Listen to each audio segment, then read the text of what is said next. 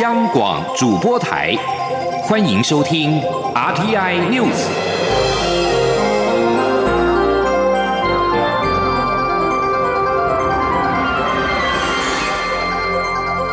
听众朋友您好，欢迎收听这节央广主播台提供给您的 RT News，我是张顺祥。国际特赦组织今天公布年度全球人权报告，指出，二零二零在 COVID-19 疫情之下，多国领导人以疫情为理由扩大攻击人权，疫情也使得亚太地区的移民、难民以及寻求庇护者的处理更加恶化。世界各地的人权捍卫者以及寻求庇护者面临更大的挑战。央广记者刘玉秋的报道。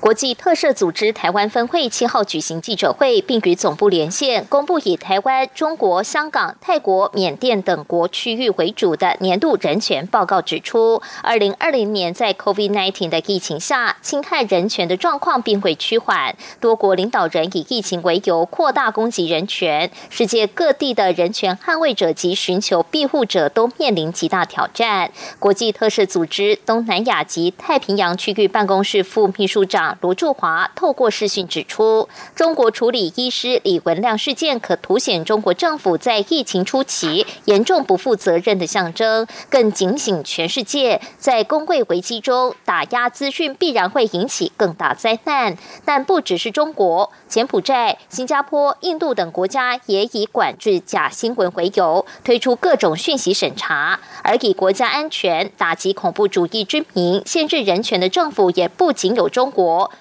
菲律宾、缅甸政府也都有严重侵害人权的疑虑。卢柱华也表示，在亚太地区，疫情使移民、难民以及寻求庇护者的处境恶化。如新加坡移工受到严格检疫措施，马来西亚移工因涉犯移民法规遭到拘留于过度拥挤的设施中，在泰国的难民也受到无限期的任意拘留，增加染疫风险。卢柱华呼吁世界各国应持续捍卫自由的权利，才能确保成功建立大流行病后更美好的全球社会。重设和重启我们的许多机制，我们也必须继续苛求几个维护、捍卫和保护我们自由和权利的世界，而坚持反对这些限制我们自由的各种趋势。否则的话，我们很可能会缺乏未来面对。呃，庞大挑战所需要的创造力和应变能力。国际特赦组织台湾分会秘书长邱依林也表示，疫情下亚洲区域面临公民社会空间缩减，全球的防疫措施中，例如追踪个人手机讯号或以电子设备进行监控等措施，若无明确的规范或时间限制，都可能产生侵害人权的疑虑。另外，台湾人权促进会秘书长施义祥也指出，COVID-19 与中国是二零二零年的人权关键字。有鉴于香港人权急剧恶化，他呼吁台湾政府应建立明确完整的庇护机制，才是最实质对人权的支持。中央广播电台记者刘秋采访报道。台铁泰鲁格号事故发生之后，交通部长林佳龙今天上午出席立法院交通委员会专案报告事故肇事的原因。林佳龙会前受访时，再次向罹难者跟家属致歉，并表示自己会承担一切，但请外界再给他一点时间，让他能够再为受难者跟家属多做一点事情，把这起事故的伤害降到最低。记者刘品希的报道。台铁泰鲁格号事故发生至今已第六天，交通部长林佳龙一直留守在当地，监督铁道抢修，慰问伤亡者及家属。立法院交通委员会今天安排林佳龙专案报告这起事故。林佳龙清晨从花莲返回台北出席委员会，并在民进党团总召柯建明的陪同下接受媒体访问。林佳龙指出，这次伤亡是台铁史上七十几年来最严重的事故，造成五十人罹难、两百多人轻重伤，是台湾社会集体的痛。他要代表交通部跟台铁，向所有罹难者、受伤者及家属，还有全体国人致上最深的歉意。他身为交通部长，责无旁贷，在第一时间全力投入抢救跟抢修的工作。抢修工作已经在昨天深夜告一段落。他在现场看到拖出最后一节受损车厢，景象令人触目惊心，心痛不已。他感谢这六天来在现场的所有救灾人员。林佳龙表示，他身为执政团队的一员，也是一名政务官，会承担一切的责任。除了政治上的责任，也包括帮助所有受难者跟家属疗伤止痛。请大家给他一点时间，让他把事故的伤害降到最低。他说：“我们要厘清这一次事故的真相，要彻底的检讨，才能够一起。”走出这个伤痛。那么，身为一个政务官，我会承担一切的责任。那么，也感谢国人跟朝野党派给我一点时间，能够把这个事故的伤害降到最低，能够再为所有的受难者跟关心他们的人多做一点事情。林佳龙说，在救灾过程也看到非常多感人的故事。受难者除了无辜的乘客，也包括两名台铁的同仁。这对台铁人来讲，也是最沉重的伤痛。而伤痛已造成，很难平复，这需要一个漫长的过程。他会在这个过程中跟大家携手同心。未来他不管在哪个位置上，也会永远的陪伴。林佳龙也强调，他今天到立法院进行专案报告，并接受国会监督，很期盼能够帮忙找出问题，汲取这次教训，避免悲剧重演。央广记者刘品熙在台北的采访报道：疫情持续肆虐全球，而国际间接种 A Z 疫苗之后的血栓案例，也使得民众产生疑虑。民间团体今天表示，卫福部在二月的时候修改了预防接种救济审议办法，使得新型疫苗在缺乏研究或者是证据没有能够搜集完整的情况之下，即使接种之后产生了伤害，也会被视为跟接种无关，没有办法获得补偿。呼吁卫福部重新修正办法。记者林永清的采访报道。台湾女人连线与台湾人权促进会七日联合召开，让民众安心接种 COVID-19 疫苗，完善预防接种受害救济记者会表示，目前这些新型疫苗因应疫情紧急，在未经完整的安全测试就上市施打，因此有必要提供接种人完善的救济保障。与会的中研院法律研究所研究员邱文聪指出，预防接种受害救济基金征收及审议办法第十三条将鉴定预防接种与受害情形的关联性，分为无关、相关及无法确定三类。但卫福部二月公告修改条文，在无关的分类中增列医学实证未支持其关联性，等于是把无法确定的情形也纳为无关，恐让接种后受损害的民众无法获得补偿。邱文聪说。只是他在无关里头偷渡了一个概念，就是医学实证啊，未支持啊，未支持其关联性。那让这个概念一一旦被放到无关之后，其实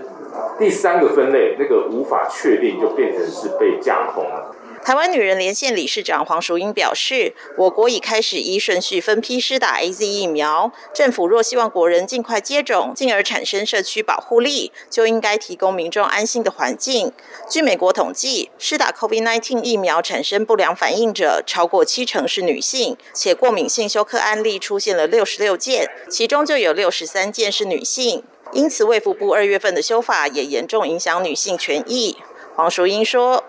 根据美国那个统计，现在有关于打这个 COVID-19 的疫苗，它的那个不良反应的这个通报哦，七十七 percent 是女性。那当然有可能是女性比较会通报，那但是这个七十七 percent 是非常大的数字。时代力量立委邱显志指出，举证责任应该由机关负担，但这个修法却将举证责任转嫁到接种疫苗的受损害人身上，未来可能增加 COVID-19 疫苗接种人的风险。邱显志强调，接种疫苗同时也是在帮助国家产生集体保护力，呼吁卫福部悬崖勒马，重新修改条文，以保障国人的健康权。央广记者林永清采访报道：中共无人机在东沙岛上空绕岛飞行，海洋委员会主委李仲威今天在立法院的内政委员会答询的时候表示。中共近来在灰色地带用不同手段试探，海巡等相关的单位都有掌握情资。李仲威说，海巡对各种突发的状况都有应应的对策，该开火就开火。他表示，台湾的空域上方划有监视区、警戒区跟摧毁区，海巡会依照不同的区域分层次应对。国军今年度汉光三十七号演习规划在四月实施复合式的兵棋推演，七月实施实兵演练。国防部今天表示，这次演习科目依照战时景况设计，重点是放在强化平时跟战时的转换，并且实兵局部实弹操演。王兆坤报道。汉光三十七号实兵演习预定七月十二号到十六号举行。国防部指出，演习重点包括落实战力保存、有效发挥战力、强化联合制海、拒敌于境外、提升国土防卫能力、组歼进犯敌军、整合全民总力支援军事作战、启动备援机制，确保直管畅通。中国在一月通过海警法，授权其海警船舰使用武器。台美在三月签署设立海巡工作小组，了解备忘录，强化海巡合作。这一次汉光演习的联合制海作战科目，则会将我海巡单位那边进行联合制海作战操演。国防部作战计划室联合作战处处长少将林文煌说：“海巡它是暂时纳入国军的作战序列，那么国军的各项的演训任务，我们也会将海巡来纳入演练的科目规划，并且配合想定来执行演练跟作战的验证，来符合防卫作战的要求。”关于美军观察团是否参与汉光三十七号演习一事，国防部训次室作战训练处处长少将刘玉平表示，因疫情风险，没有邀请美方来台观摩。另一方面，针对中国航舰辽宁号动态，国防部发言人少将史顺文表示，台海周边海空域状况及中共基建动态，国军都有严密掌握，并适切作出应处。中央广播电台记者王兆坤台北采访报道：香港一传媒集团创办人黎智英等三人涉及到一起非法集结案，今天开审，但是三个人出乎意料的突然认罪。黎智英、工党副主席李卓人以及民主党的前主席杨森，因为二零一九年八月三十一号在港岛参加反送中运动游行，被当局起诉，明知而参与未经批准的集结。案件早上在区域的法院开审。这起案件原本预计要审讯多天，但是商业电台报道，三个人突然在庭上承认控罪。此外，北京当局为了落实爱国者治港的原则，改变了香港的选举制度，这令香港民主党在参政上面陷入到两难，至今还没有决定应否参加今年十二月的立法会选举。民主党在五号举行党员交流会，主席罗建熙事后向媒体说，会上没有能够就党员应否参加立法会选举达成共识。他说需要更多时间深入的讨论，最迟在九月召开会员大会之后决定。国际间因为人权问题而要求抵制北京冬季奥运的声浪越来越高。美国政府六号表示，将会讨论此事。美国总统拜登政府一向重申保留抵制北京冬奥的可能性，但是没有宣布任何具体的方向。美国曾因苏联入侵阿富汗而带头抵制一九八零年的莫斯科奥运。另外，更新的是七月的东京奥运，北韩不会参加。这项宣布粉碎了南韩有意借奥运重启核武谈判的希望。这是继南北对立一九八八年汉城，现在称为首尔奥运之后，北韩三十三年来再次的缺席奥运。国际奥会则还没有收到北韩申请。以上新闻由张顺祥编辑播报。大家好，我是中央流行疫情指挥中心发言人庄仁祥。假讯息就像传染病一样，必须由你我一起谨慎面对。我们可以透过以下管道，及时掌握公开透明的疫情资讯：一、浏览机关署全球资讯网。二、加入疾管家官方账号。三、关注疾管署脸书专业；四、收看疫情记者会直播。散播有关流行疫情的谣言或不实讯息，最高可罚三百万元。有政府，请安心。资讯由疾管署提供。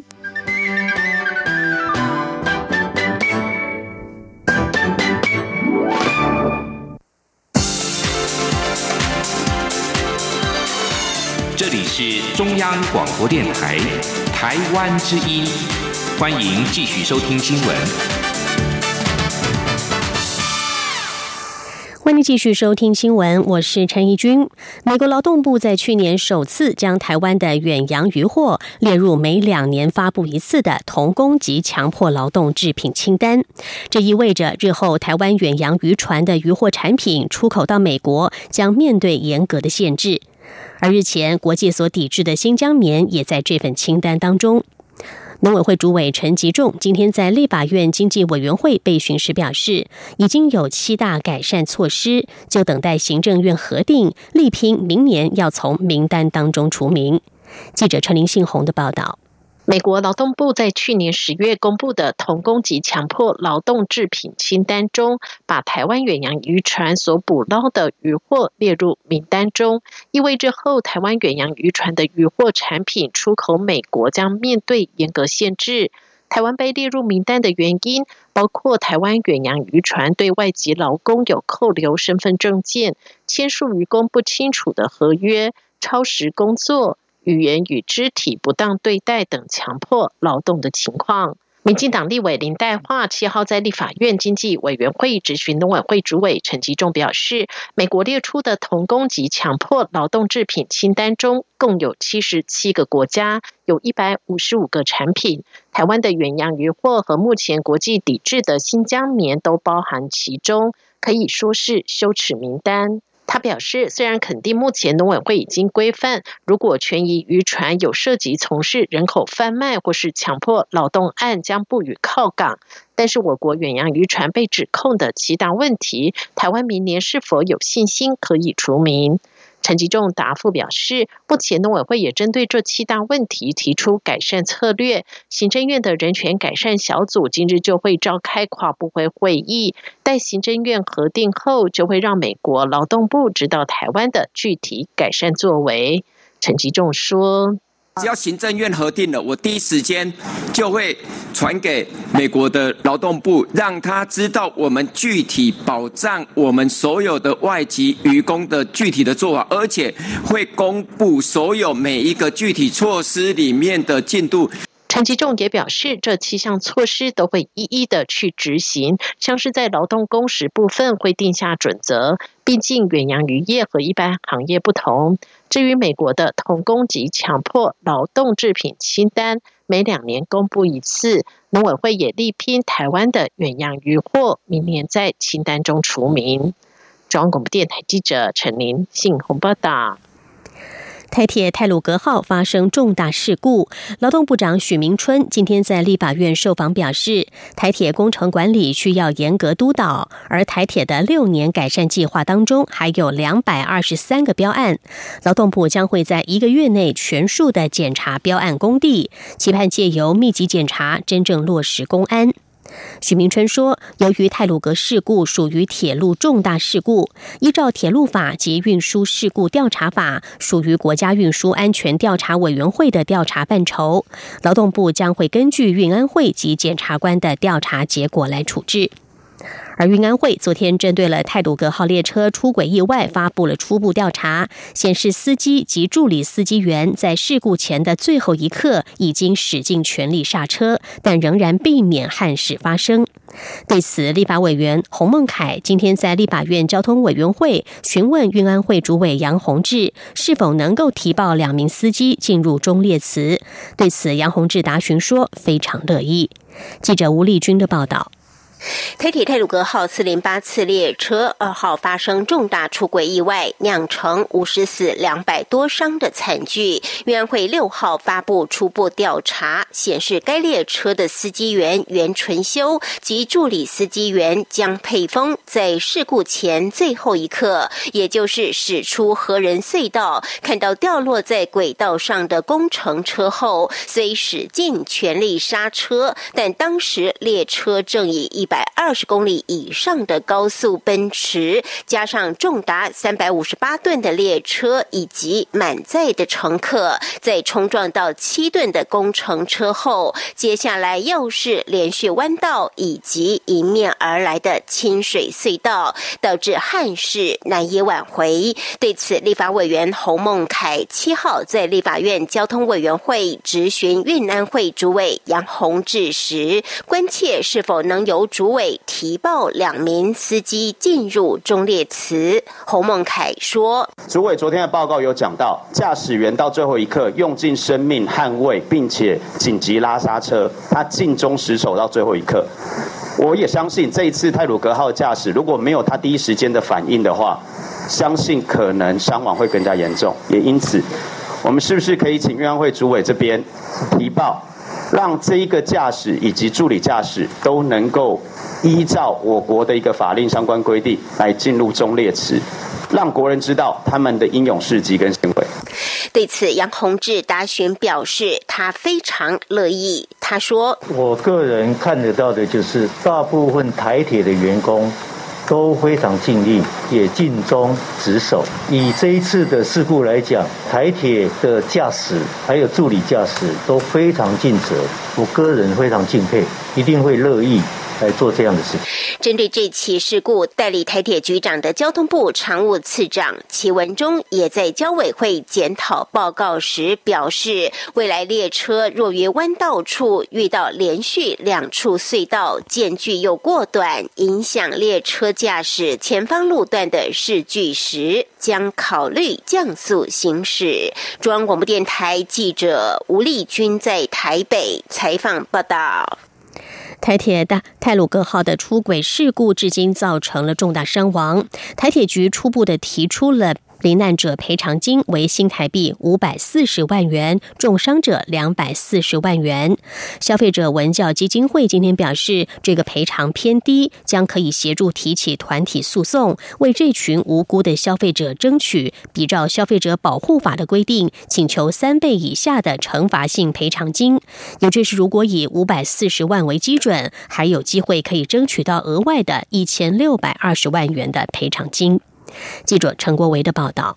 台湾铁路管理局，你就是这个案子的当事人，你就是这个案子的加害人，你就是这个案子有过失应该要负损害赔偿责任的人。消基会召开记者会，痛批台铁近四十年发生三十三起死伤事故，共造成两百一十八人死亡，超过一千三百人受伤。结果现行的赔偿规定不但金额过低，还设有上限，极不合理。消基会董事长黄一腾指出，依据交通部发布的《铁路旅客运送定型化契约》第十条规定，旅客所受损害超过办法锁定的赔偿基准者，仍得依民法及其他法律请求赔偿。因此，受害的消费者及家属可依照消保法第五十一条的规定，因企业经营者的重大过失所致的损害，得请求三倍以下的惩罚性赔偿金。黄一腾表示，如果以罹难者赔偿金五百四十万元为基准，加上精神损害赔偿，再乘上最高的三倍计算，有可能超过一千六百二十万元，连同原本台铁发放的赔偿金，总计可超过两千万元。消基会愿意协助发起团体诉讼，所以是损害赔偿加上。损害赔偿金额三倍以下的损的惩罚性赔偿金，所以总共是一加三最多。但是这个是不是三倍？因为法律规定是要由法院来斟酌的，所以最高到三倍。所以一加三等于有四个，现在是五百四十万的损害赔偿金额。精神损害赔偿如果还可以考虑进来，由法院再酌定。消基会也提到，对于这次没有受伤的旅客，台铁也应基于关怀提出补偿与救济方案。另外，也应检讨站票制度及朝向铁路公司化发展，才能减少类似事件发生。中央广播电台记者陈国伟台北采访报道。水情持续恶化，苗栗、台中、北彰化地区从昨天起实施了“公五停二”的限水措施。有媒体报道，当地纷纷抢购水塔，台中市政府也呼吁中央成立国家队协助调度。不过，经济部水利署今天指出，由于各家户多有设置水塔，至少有一天的存量，加上台水公司在这三个地区设置的四百多处临时供水站，在六号限水当天，只有使用了大约七十五吨的水，显见红灯限水第一天的影响是微乎其微。水利署表示，后续要观察第二天如果水塔存量耗尽，民众到供水站提水的情况，以及恢复供水的时候，管末地区是否延迟供水等等。水利署还说，尽管中央气象局预测四月底前难以有下大雨的机会，不过因为春天天候变化快，仍然期盼未来几周能够有降雨的好消息。台北市政府筹办移工学校，有媒体报道指，市长柯文哲要求安排避孕的课程，遭到议员批评，这是将移工污名化。柯文哲今天受访时表示，台湾有超过五万名没有身份证的移工失联，其中许多人在台湾生下了无国籍的孩子。虽然关爱之家已经提供协助，但还是必须从源头解决这些黑户宝宝的问题。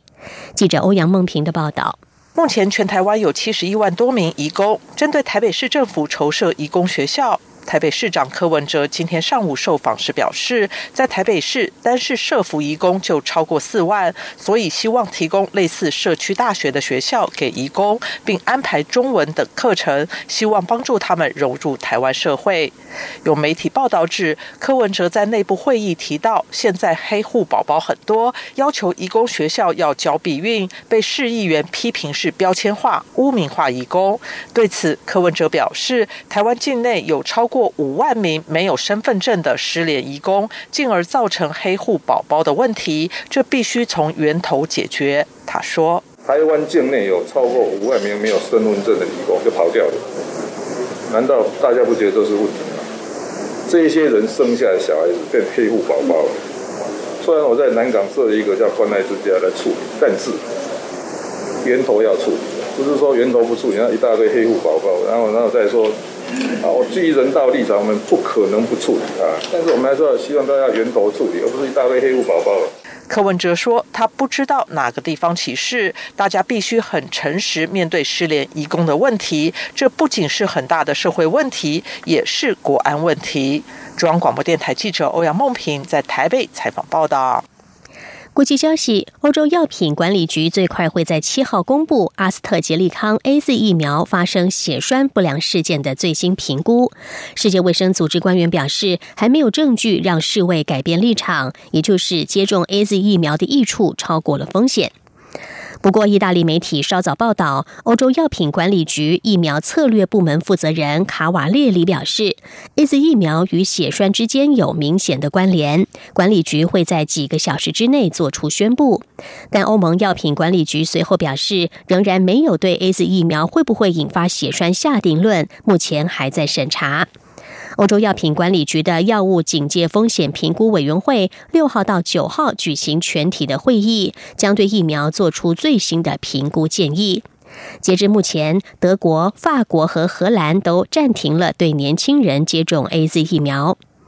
另外，世界卫生组织秘书长谭德赛六号表示，至今仍然有一些国家仍然欠缺足够管道取得 COVID-19 疫苗，为医疗人员和最脆弱者施打，这实在是荒谬的事。谭德赛在一场记者会上说，增加疫苗产量以及公平分配，仍然是结束 COVID-19 疫情的主要障碍。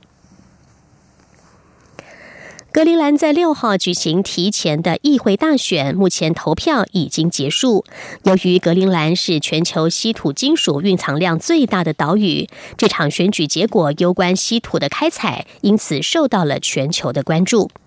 国际矿产企业都密切关注格陵兰这次的大选结果，他们正在竞逐格陵兰稀土的采矿权，其中包括了铝，这是风力涡轮机、电动汽车以及战斗机的重要材料。由于全球暖化和融冰，使得海路变得更加容易，格陵兰也吸引了越来越多的投资。在格陵兰南部的宽纳斯特山建立大型采矿场的计划，引发了格兰格陵兰人越来越高的关注。他们担心将会对环境造成冲击。在目前执政的社会民主派前进党的支持之下，宽纳斯特山矿场计划获得通过，由澳洲的格陵兰矿业公司取得执照，但是中国的盛和资源控股公司却是最大的股东。而如果印纽特群社社群党能够拿下了大选的胜利，并且组成联合政府的话，就可能使得宽纳斯特山矿场的计划生变。以上 T I News 由陈义军编辑播报，谢谢收听，这里是中央广播电台台湾之音。